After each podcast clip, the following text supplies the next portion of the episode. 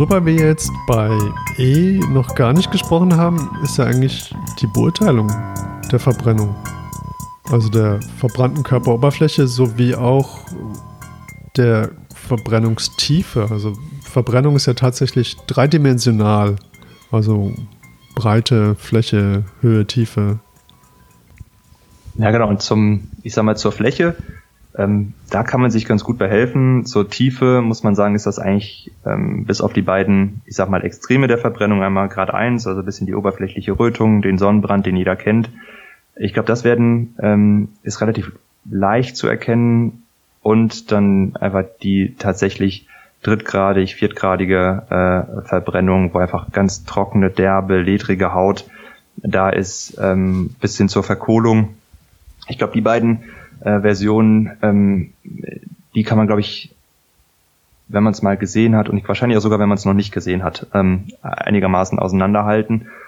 Und tatsächlich der Bereich, ähm, der immer wieder zu ähm, Unklarheiten führt und tatsächlich auch einfach auch ein schwimmender ähm, oder ein sich wandelnder Bereich ist, sind so ein bisschen die ähm, äh, zweitgradigen Verbrennungen, also Oberfläche, Dermis, tiefe Dermis bis hin zur drittgradigen Verbrennung. Das ist so ein bisschen fließender Übergang und tatsächlich auch etwas, das eben mal das als äh, ja, Afterburning genannt, einfach Nachtiefen der Verbrennungswunde, die sich auch tatsächlich wandeln. Und man hat dahingehend ähm, auch mal ähm, erfahrene Verbrennungschirurgen in Verbrennungszentren äh, befragt, äh, wie tief denn tatsächlich die Verbrennung ist. Und äh, auch die lagen so in, im besten Fall so 60 bis je nach Studie 70 Prozent mal richtig. Also dass auch selbst der erfahrenste ähm, äh, Verbrennungschirurg, jetzt mal überspitzt gesagt, in einem von drei Fällen falsch liegt. Ne, das ist äh, etwas, was ähm, dann noch in einem optimalen Rahmen, also wenn die Wunden gereinigt sind, ähm, wenn nicht überall noch Ruß klebt,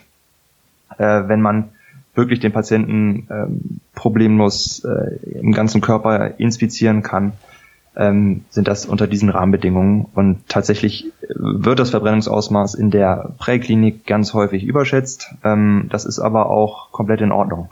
Äh, das, das ist so ein bisschen, ähm, ja, verfahrensimmanent, da quasi gerade erstgradige Verbrennungen initial schon recht rot aussehen können, so ein bisschen, da sind mal ein paar Blasen mit dabei. Das Rote von der erstgradigen Verbrennung wird in den ersten Stunden relativ zügig verblassen, dann sind die plötzlich verschwunden, alle sagen sich, äh, er hat doch gar nichts.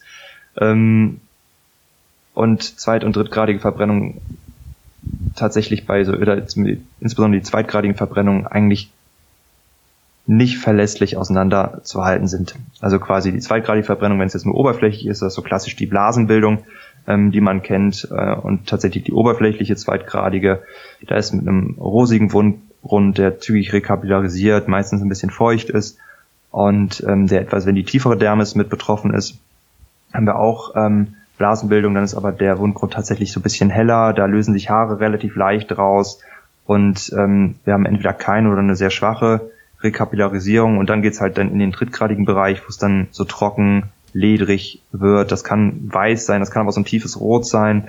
Ähm, dann gibt's immer da noch die Geschichte, dass Patienten da keine Schmerzen haben. Das ist tatsächlich eine, äh, glaube ich, eher falsch. Also es ist eine sicherlich Gefühlsstörung im tatsächlich drittgradigen ähm, Bereich da, aber gerade die Randzonen, äh, die in meistens anderen Verbrennungsstadien irgendwann wieder in normale Haut übergehen, die sind tierisch schmerzhaft. Ähm, Glaube ich, das ist so was, was auch immer wieder rumgeistert, was aber äh, tatsächlich faktisch nicht so oder wenn man so will, leider nicht so ist, dass man, wenn man sich ganz tief verbrennt, keine Schmerzen hat.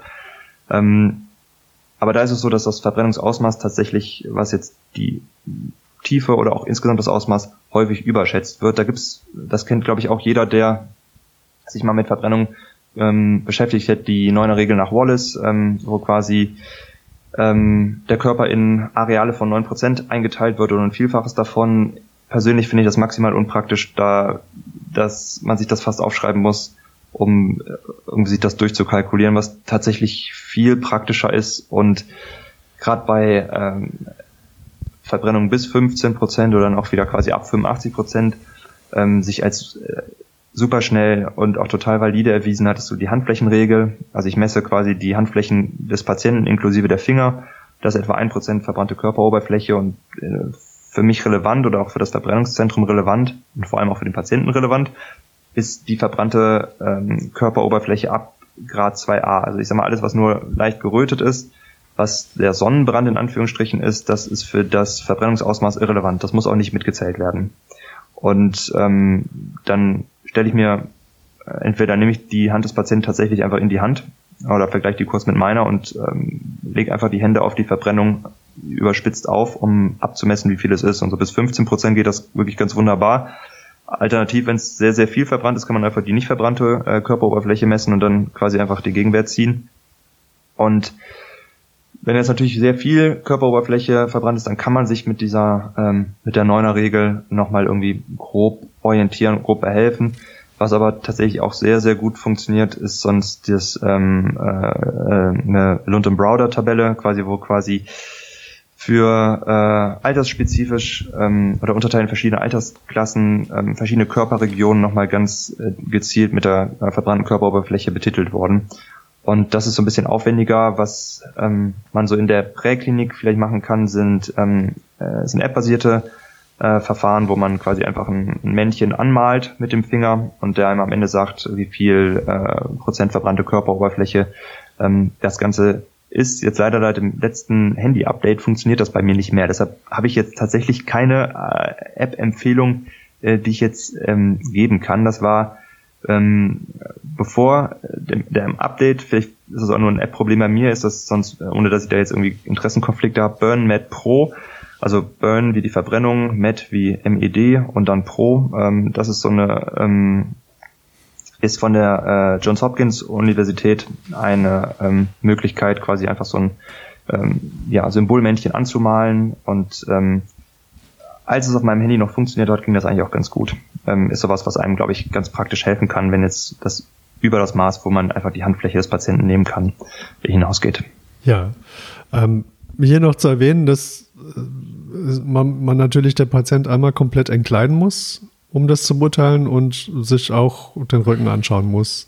Ähm, auch wenn es trivial klingt. Und ähm, jetzt wurde die Leitlinie zur, zur Verbrennung schon ein bisschen hier und da kritisiert. Aber was ich richtig gut finde, ist, dass da ja drin steht, dass das Auto bereits auf Anfahrt zu heizen ist. Und Absolut. Ähm, dass das Auto auch warm zu sein hat. Und ähm, hier möchte ich einfach mal alle äh, Mitarbeiter im Rettungsdienst, ähm, inklusive der Notärzte, äh, einfach mal ermuntern, sich Gedanken darüber zu machen, wie man denn so einen Rettungswagen schnell heizt und vor allem, wie man die Hitze im Fahrzeug behält.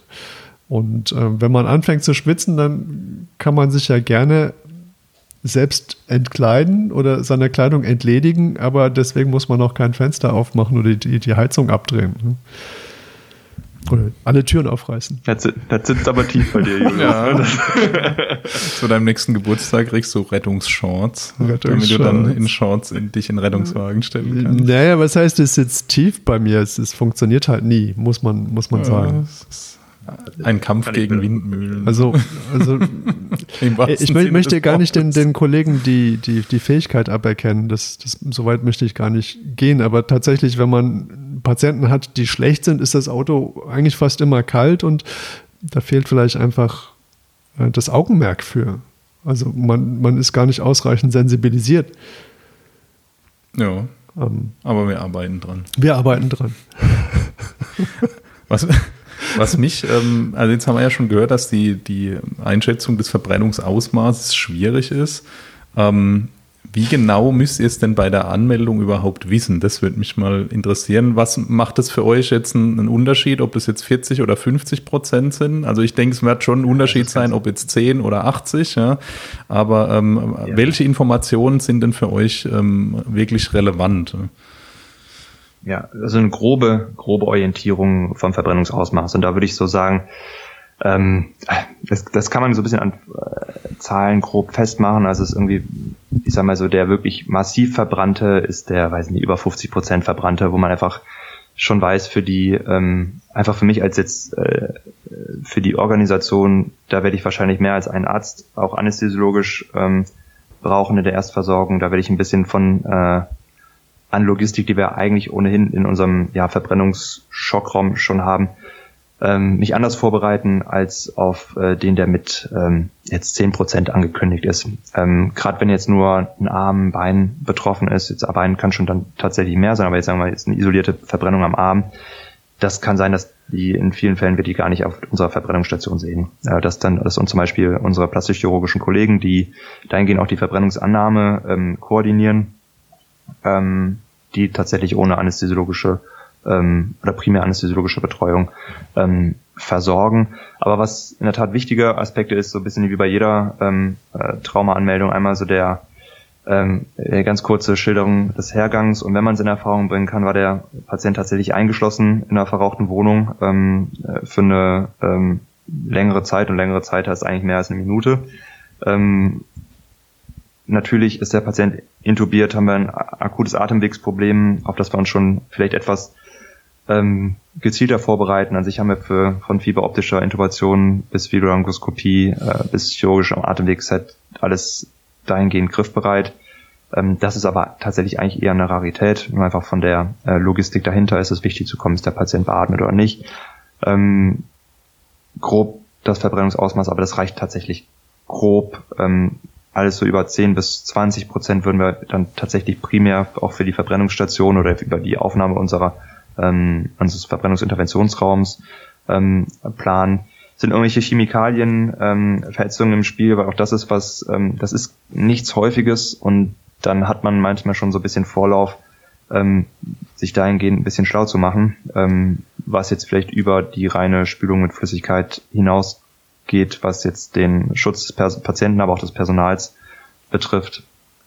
Ähm, dann, ja, also ich sag mal, alle Aspekte die Atmung, Kreislauf, Atemweg betreffen, aber tatsächlich ob das Verbrennungsausmaß jetzt 20 oder 50 oder 70 Prozent ist, so bei den ganz großen Mengen ist es äh, wieder relevant, einfach weil es ein bisschen andere Logistik erfordert.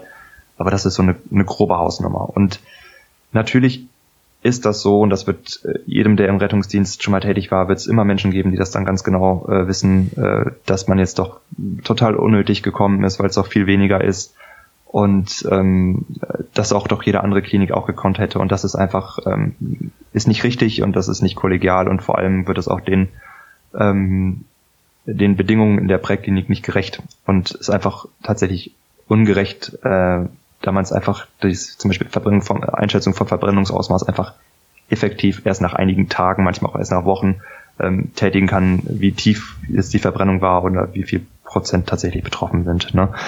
Und ähm, ja, also allen, die da mal irgendwie an, an unglückliche Kollegen äh, stoßen, das ist so nicht richtig und wird auch dann der Qualität der präklinischen Versorgung dann nicht gerecht, weil das ist einfach äh, etwas, was mich persönlich immer ähm, erbürst und da äh, ähnlich wie die Temperatur im, im Rettungswagen beim Julius ist so die äh, Minderwertschätzung äh, des Rettungsdienstes oder der rettungsdienstlich tätigen Kollegen ähm, ist so ein Bereich, wo ich ein bisschen krampfig werde.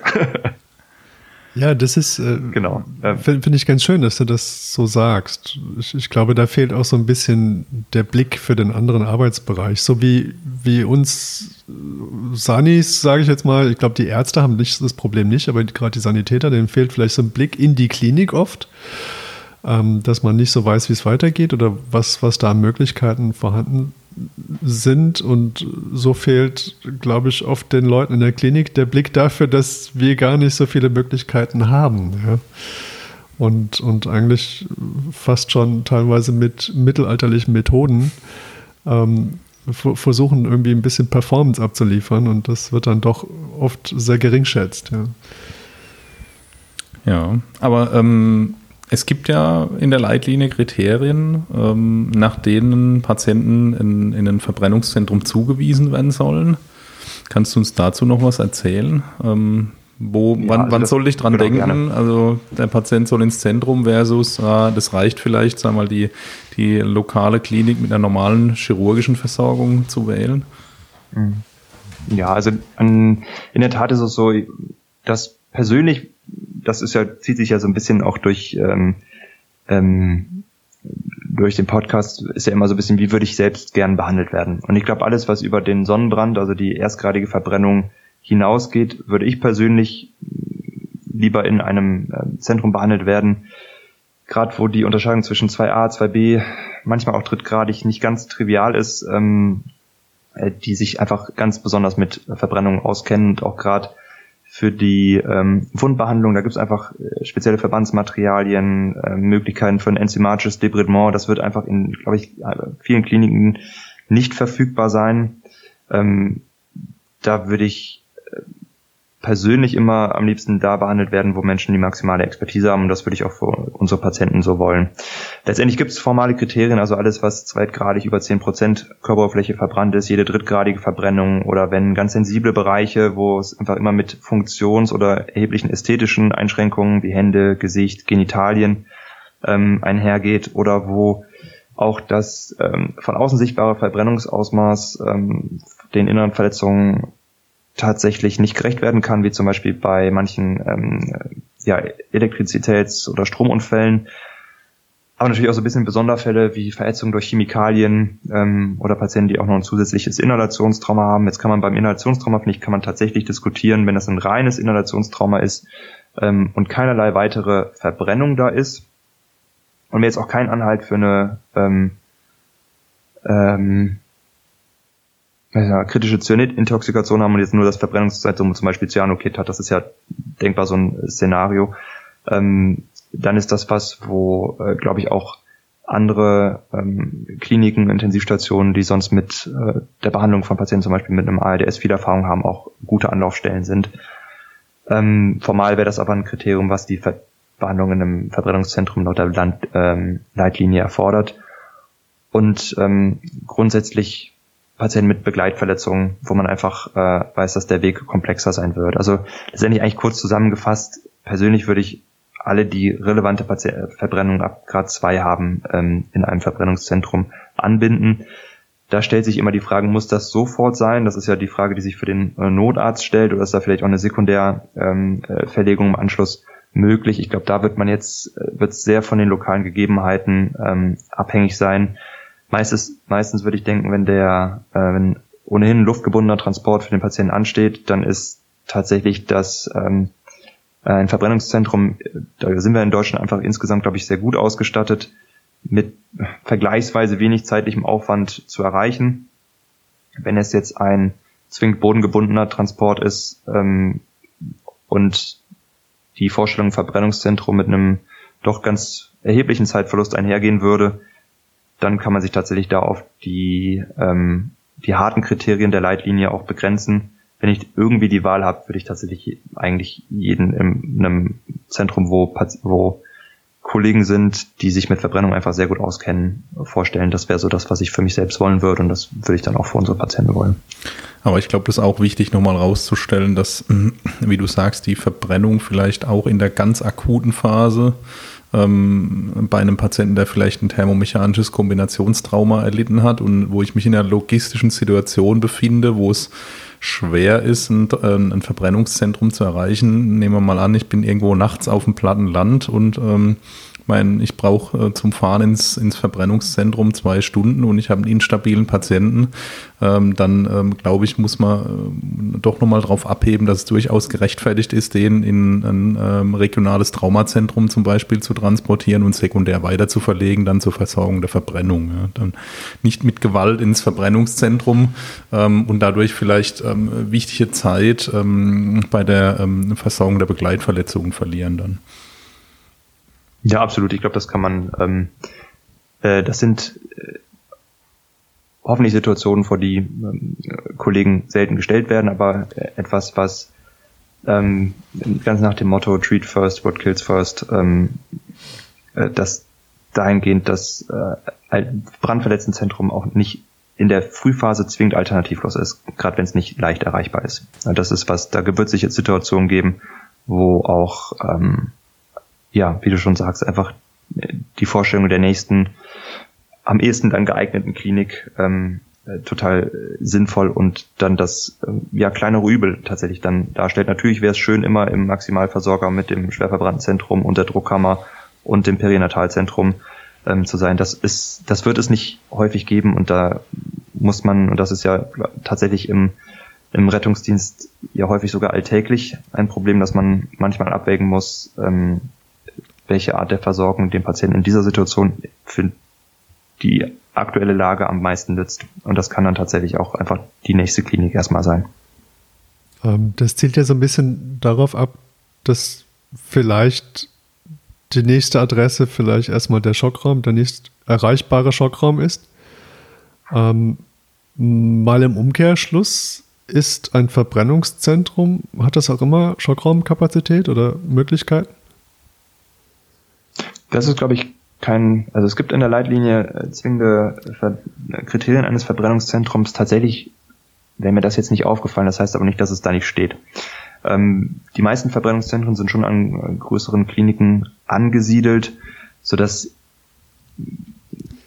tja, der Verbrennungsinterventionsraum, der ist tatsächlich zwingender Bestandteil eines Verbrennungszentrums und der gleicht bis auf die Möglichkeit der radiologischen Bildgebung und des unmittelbar verfügbaren CTs vor Ort eigentlich äh, in der Ausstattung eigentlich dem normalen Schockraum plus quasi etwas mehr OP-Saal-Qualität mhm. und ich sag mal die Möglichkeit aufzuheizen. Ähm, wenn in dem Krankenhaus grundsätzlich die Möglichkeit für eine mobile Bildgebung und auch sonst ein CT gegeben ist, das wird, denke ich, fast in jedem Verbrennungszentrum sein. Aber ob jetzt ein ähm, formal ausgestatteter traumatologischer Schockraum vor Ort ist, würde ich bei den allermeisten davon ausgehen. Aber das wäre mir jetzt nicht bekannt, dass das ein zwingendes Kriterium für ein Verbrennungszentrum ist. Jetzt mir eine Sache noch aufgefallen, weil du gerade gesagt hattest, ähm, ähm, verschiedene Möglichkeiten, wie man die ähm, Brandverletzungen dann versorgen kann in der Klinik. Wir haben noch gar nicht drüber gesprochen, wie wir es denn präklinisch machen. Was tun wir denn drauf auf die Brandwunden? Ja. Was eignet sich denn? Meine, der, der Julius hat ja schon äh, berichtet aus der Vergangenheit, was wir so hatten, aber ich glaube, das ist ja wahrscheinlich nicht die Regel, dass man spezielle Verbandstoffe dafür vorhalten. Wir waren die coolen, wir hatten Watergel, die ah. anderen hatten nur Burnpack. genau, also tatsächlich wäre, also was ähm, hoffentlich aus allen Autos und ähm, allen Hausapotheken äh, verschwunden sein sollte, ist klassische Fl äh, Flamazine-Salbe. Ähm, das ist tatsächlich ähm, out, war der Gedankengang durch, äh, ähm, durch diese Salbe Infektionen ähm, durch eine antimikrobielle Wirkung zu vermindern und Wundheilung zu fördern. Es hat tatsächlich leider gegenteilige Effekte, also es verzögert und verschlechtert die Wundheilung und führt insgesamt zu mehr Infektionen. Ähm, wenn das noch jemand zu Hause hat, das ist nicht empfohlen, auf Wunden zu legen. Tatsächlich äh, sind die Verbrennungswunden möglichst äh, steril und mit äh, Materialien, die nicht äh, kleben oder nicht, nicht, möglichst nicht an den Wunden haften, ähm, abzudecken. Da gibt es so metallbeschichtete Folien, ähm, die den äh, Zweck erfüllen, einmal, ähm, einmal eine, ich sag mal, gewisse ähm, Abschirmung gegen, ähm, gegen weitere Verschmutzung ähm, zu bieten. Tatsächlich sind die allermeisten Wunden erstmal ohnehin schmutzig. Ähm, und eine Möglichkeit ähm, aber auch geben, äh, Flüssig äh, Flüssigkeits- und Wärmeverlust ein klein wenig einzudämpfen, einzudämmen, was sicherlich wichtig ist. Ähm, und was es aber ganz genau ist, da gibt es äh, zig Produkte auf dem Markt, ähm, die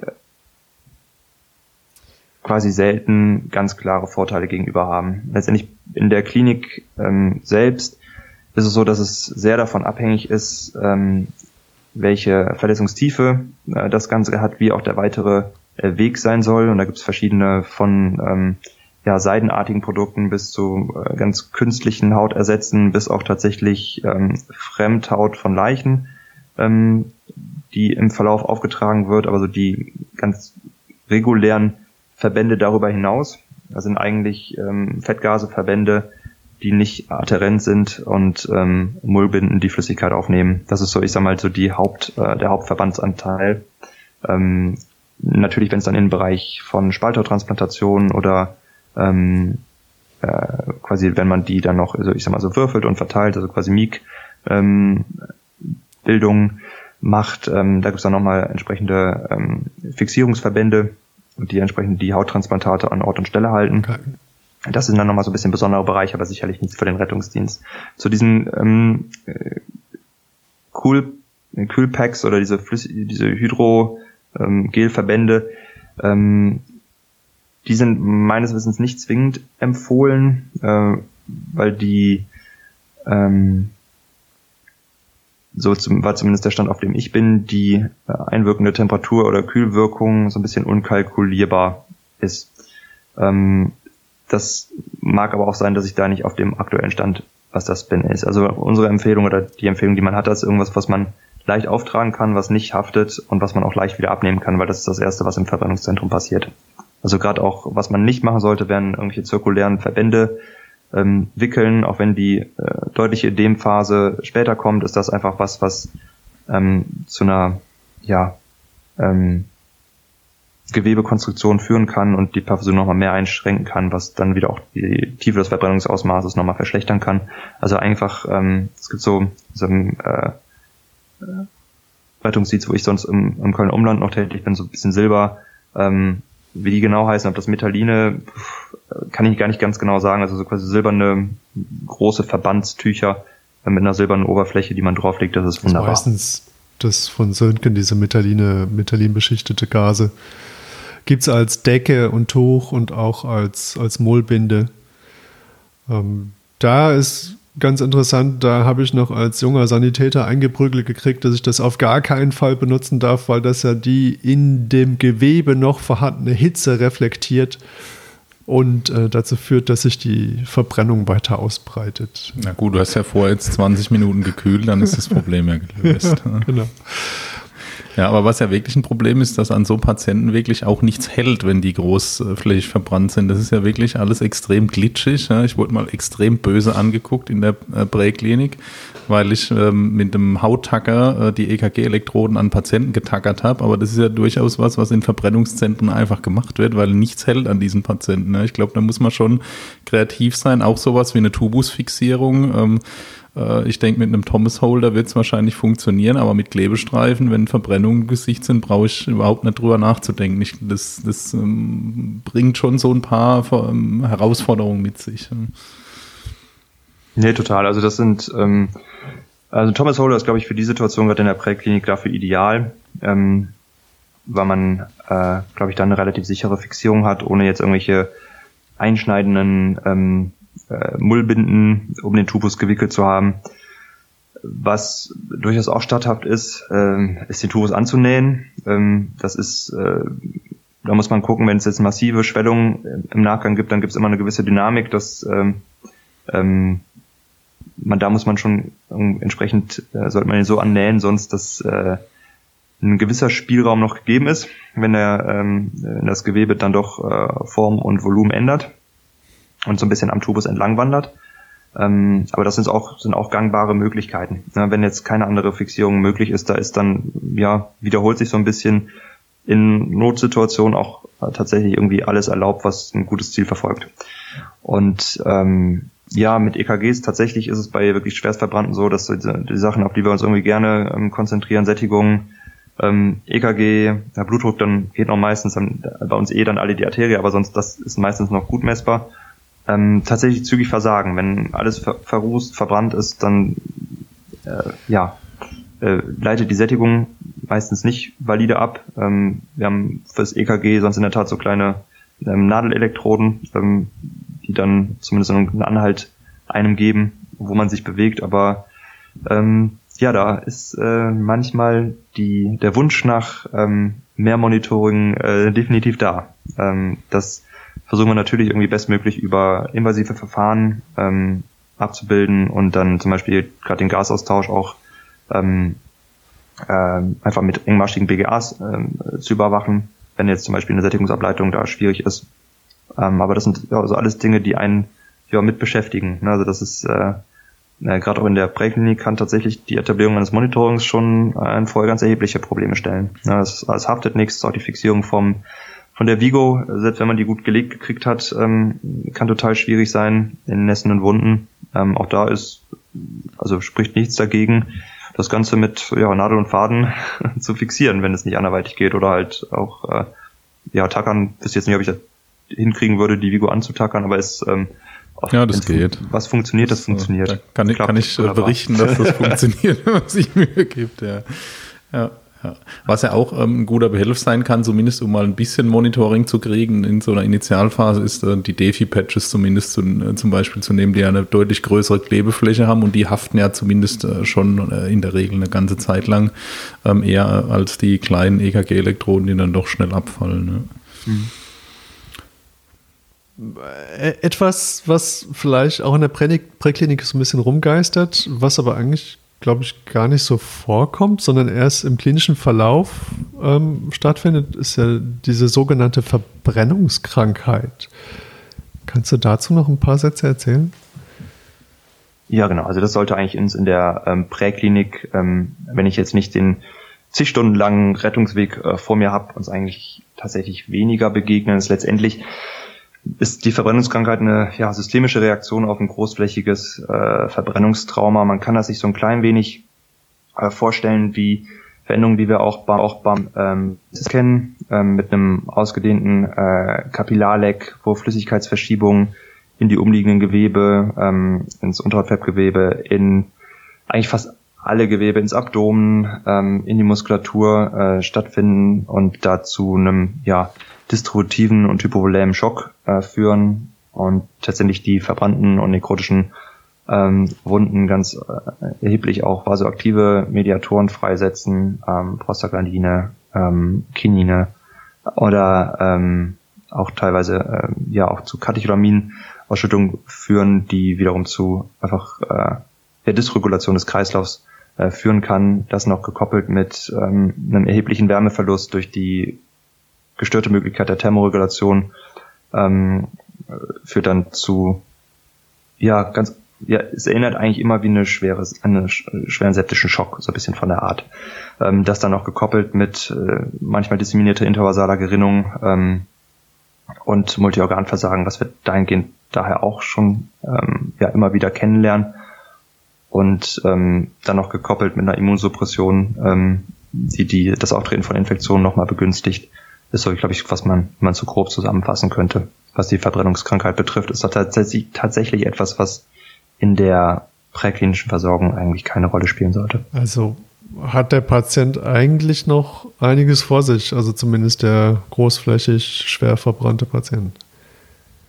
Ja, muss man leider sagen. Also der ähm, Weg von vom Unfall bis hoffentlich zur Entlassung in die Verbrennungsreha ähm, ist häufig weit und auch je nach Ausmaß steinig bis auch dann in manchen Fällen leider auch frustran.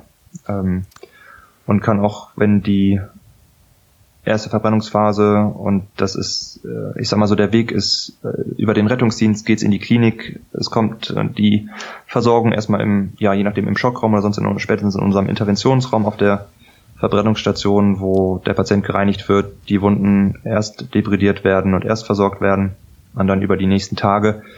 Ähm, hängt es immer natürlich auch, wir gehen jetzt einfach mal wirklich von einem großflächig, tiefgradig verbrannten Patienten aus, ähm, wo sobald ähm, eine gewisse Stabilisierung ähm, erreicht ist, äh, versucht wird, die verbrannten Areale mit ähm, Haut zu decken. Das kann die eigene Haut des Patienten sein, das kann aber auch Fremdhautmaterialien sein und das ähm, gerade bei großflächigen Verbrennungen, wo es unwahrscheinlich ist, die relativ zeitnah mit eigener Haut ausreichend decken zu können, dann kann man tatsächlich auch Leichenhaut nehmen, ähm, die operativ aufgetragen wird und dann nach einiger Zeit entfernt wird, dass man erstmal bei einfach großen Defekten eine Möglichkeit hat, ähm, gewissen, eine gewisse ja, Barriere, Schutzbarriere der Haut irgendwie zu etablieren.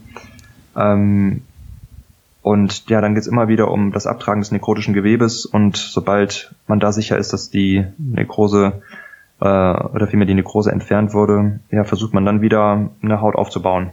Und das reicht von der Spalthaut über äh, Miettransplantat, das kann man sich ein bisschen vorstellen wie, ähm, ich glaube, Spalthaut wird vielen geläufig sein, das ist einfach ein dünn abgetragenes äh, oberflächliches Hautstück des Patienten, das über ein spezielles Gerät quasi in verschiedenen Stellen eingeschnitten wird und dadurch einfach dehnbarer und mehr Fläche abdecken kann. Ähm, das Ganze gibt es auch als Miek-Transplantate.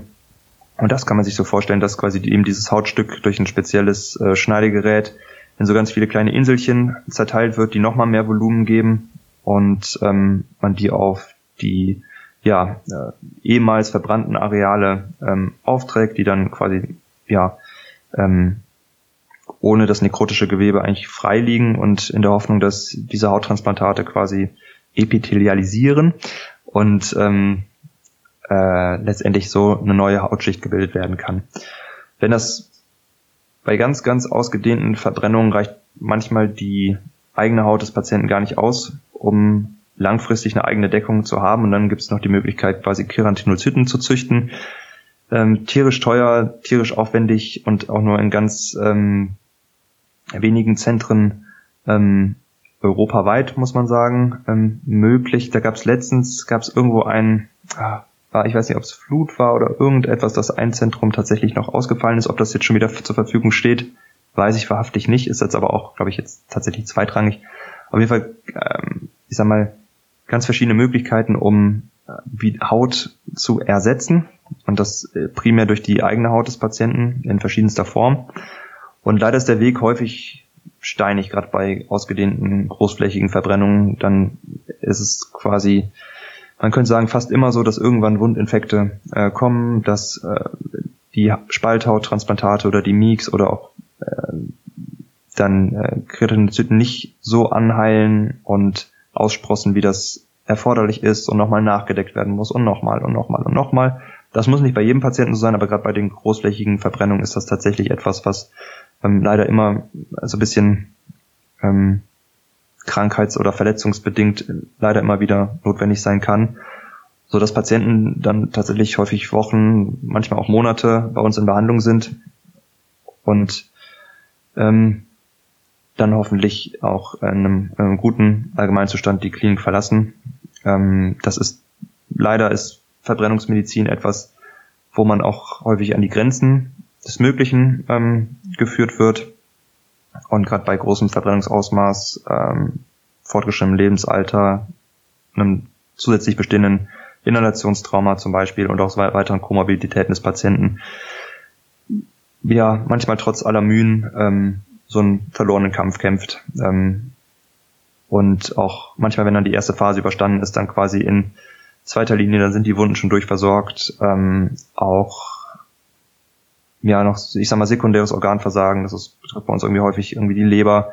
Da weiß man gar nicht, ist man, man das irgendwie durch Antibiotika oder exzessiven Einsätze unserer Medikamente als quasi Kollateralschäden der Intensivtherapie oder ist das ähm, quasi etwas von der, ich sag mal, nachfolgende Verbrennungskrankheit, weil der Körper ist in einem Hypermetabolismus und zehrt an allen Ressourcen, die man tatsächlich auch mit ähm, ganz gezielter Ernährungstherapie und ähm, Hormonersatztherapie teilweise einfach, glaube ich, noch in manchen Aspekten zu wenig weiß, was die Patienten wirklich brauchen und was denen wirklich hilft. Ähm, also ist äh, etwas Verbrennungsmedizin ein auf der einen Seite wirklich äh, ganz toller Bereich der Arbeit, wo man, glaube ich, ähm, Menschen in einer schweren Krise gut helfen kann oder wirklich einen Beitrag leisten kann, ähm, dass die auch wieder ins Leben zurückfinden. Auf der anderen Seite auch was, was sehr viel Demut lehrt und ähm, manchmal die ähm, ja, Grenzen auch der Mediz modernen Medizin einfach ähm, aufzeigt und vielleicht Ansport geben kann, dass sich das irgendwann zukünftig nochmal, dass wir nochmal äh, in der Leistung steigern oder besser werden in dem, was wir machen. Aber ja, was man immer sehr, wo wir quasi ähm, alle immer relativ auch erstmal verhalten sind mit auch Prognostizierung, da das Ganze, ja, wir auch so auch unglückliche Verläufe schon erlebt haben. Ja, ich glaube, das macht doch einen runden Abschluss, oder? Ja, es endet jetzt so ein bisschen traurig, finde ja. ich. Ja, das soll es gar nicht. Also, ja, es ist halt auch ist so, ein, so ein Thema, was jetzt irgendwie schwierig ist, jetzt so einen fröhlichen Abschluss zu finden. Also, okay, ich, vielleicht kann doch jemand irgendwie einen Witz erzählen. Ich weiß. Ich, ich, ich, ich versuche es einfach mal so ein bisschen zusammenzufassen. Ja, also ich, ich habe jetzt, ich hab jetzt gelernt, ähm, so das, was ich ganz am Anfang meines Berufslebens gelernt habe, ist doch irgendwie gar nicht so falsch oder zumindest nicht erwiesen falsch.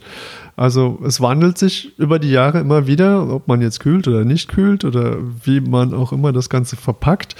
Ich glaube, präklinisch scheint es so, dass es viel interessanter die Frage ist, habe ich hier eine isolierte Verbrennung, ob jetzt groß oder klein, oder habe ich vielleicht doch eher ein Polytrauma, wo die Verbrennung einfach eine unter vielen Verletzungen ist. Ähm, und ähm, von der Therapie her hilft mir wahrscheinlich am ehesten mein ABC oder sogar CABC. Ähm, was die Bestimmung der Verbrennungsfläche und Tiefe anbetrifft, ist es gar nicht so wichtig, eher, dass ich sagen kann, es ist viel. Und wenn ich mit der Neuner-Regel nicht zurechtkomme, dann kann ich auch einfach die Handflächenregel anwenden. Ähm, das A und O scheint mir doch irgendwie die Hypothermie.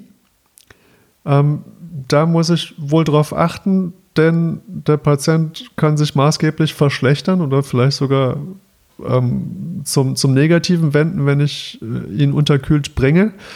Ähm, wenn ich Kreislaufprobleme habe, dann sollte ich vielleicht an Cyanid-Intoxikationen denken.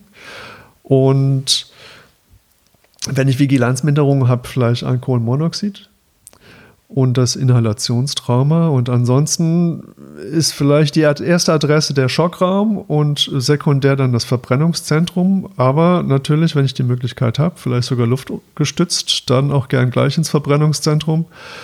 Und wenn ich äh, hier wirklich Gas gebe und wir Hand in Hand und im Team arbeiten und das Ganze schön ähm, zum entsprechenden Ziel bringen, dann hat der Patient immer noch einen ganz langen Weg vor sich, ähm, den er dann hoffentlich ähm, mit, mit möglichst wenig äh, Folgeschäden in die Reha schafft.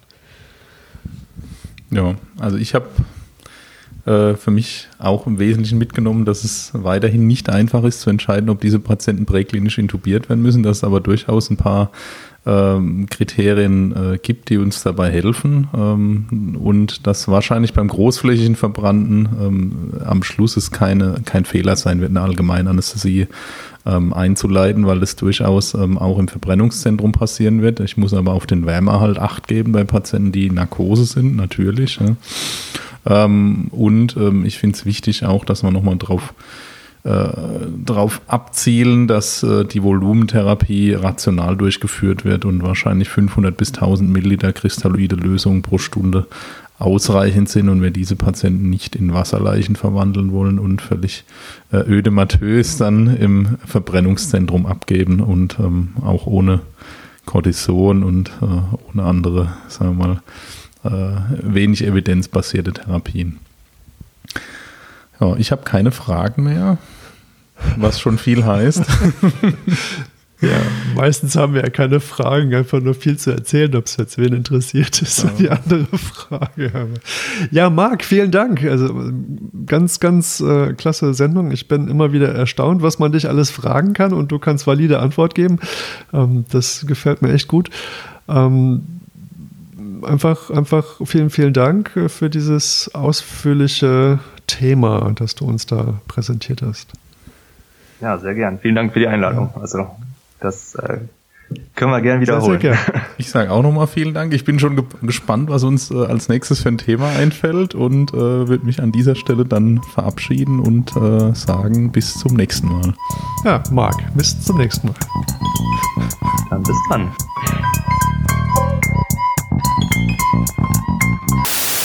Das ist schon so so ein Jeck, ne?